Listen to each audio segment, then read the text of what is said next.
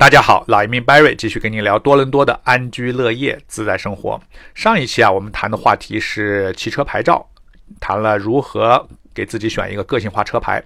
那么这一期呢，我们再谈一个咱们中国人比较关心的啊，车手机号码，怎么选一个自己的 lucky number 啊，幸运号码。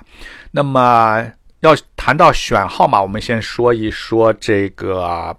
加拿大号码的这个格式啊，加拿大的号码呢是十位数，跟中国不一样，手机座机没有区别。说你从一个单纯从一个号码，你不能判断它是个手机还是座机，是生意上的机呃是公司的号码还是个人的号码，你都判断不了啊。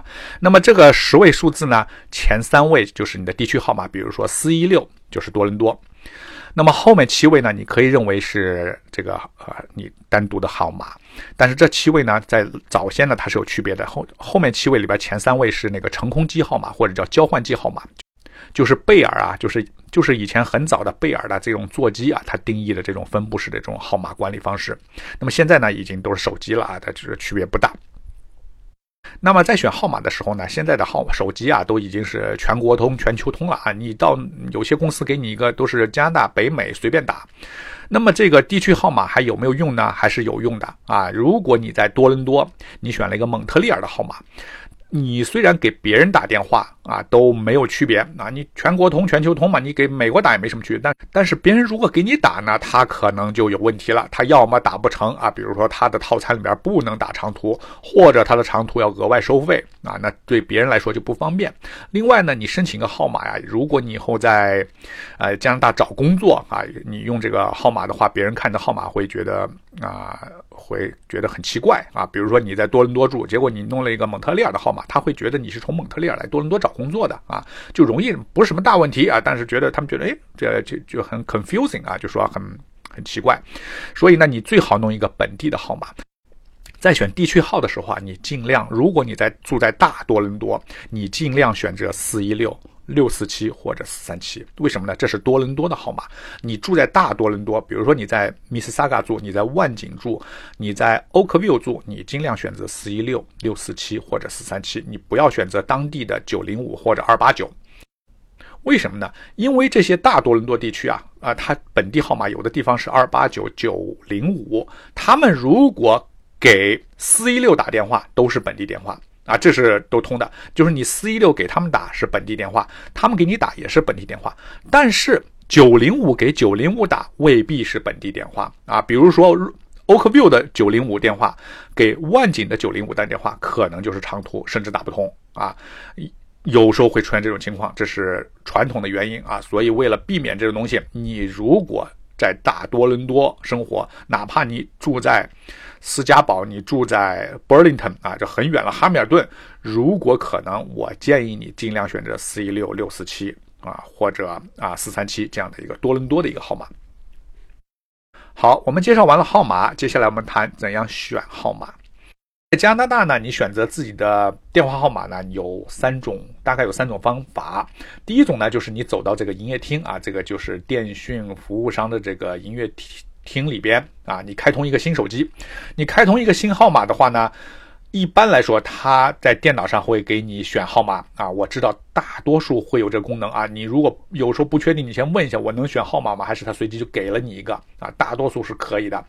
那么这种方式呢，他会有时候会问你，你想要什么号码？他们往往会让给你四位数字，就是你可以选这个十位数字里边的最后四位啊。那么中国人可能我就选我最后四位是啊八八八八或者零零零一啊，可能会你你可以试一下这些号码，可能它不不一定有啊，因为很多人喜欢这个号码。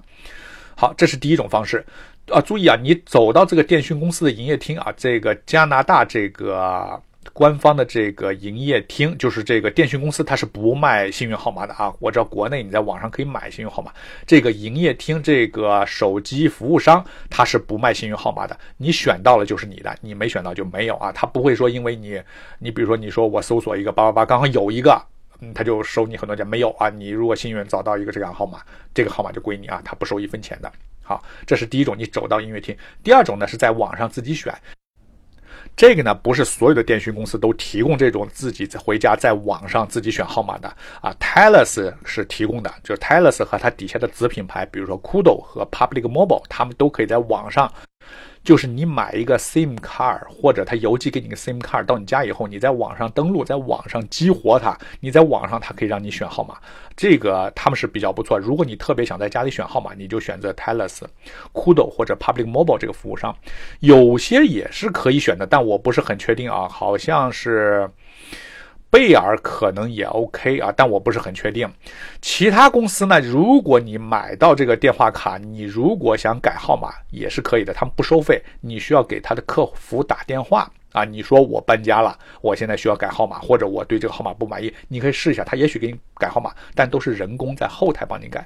能在网上自己改、自己选号码的，而且每个月给你一次机会选号码，哎，都可以，就是。Telus、Public Public Mobile 和这个 Kudo 这个公司是可以的啊。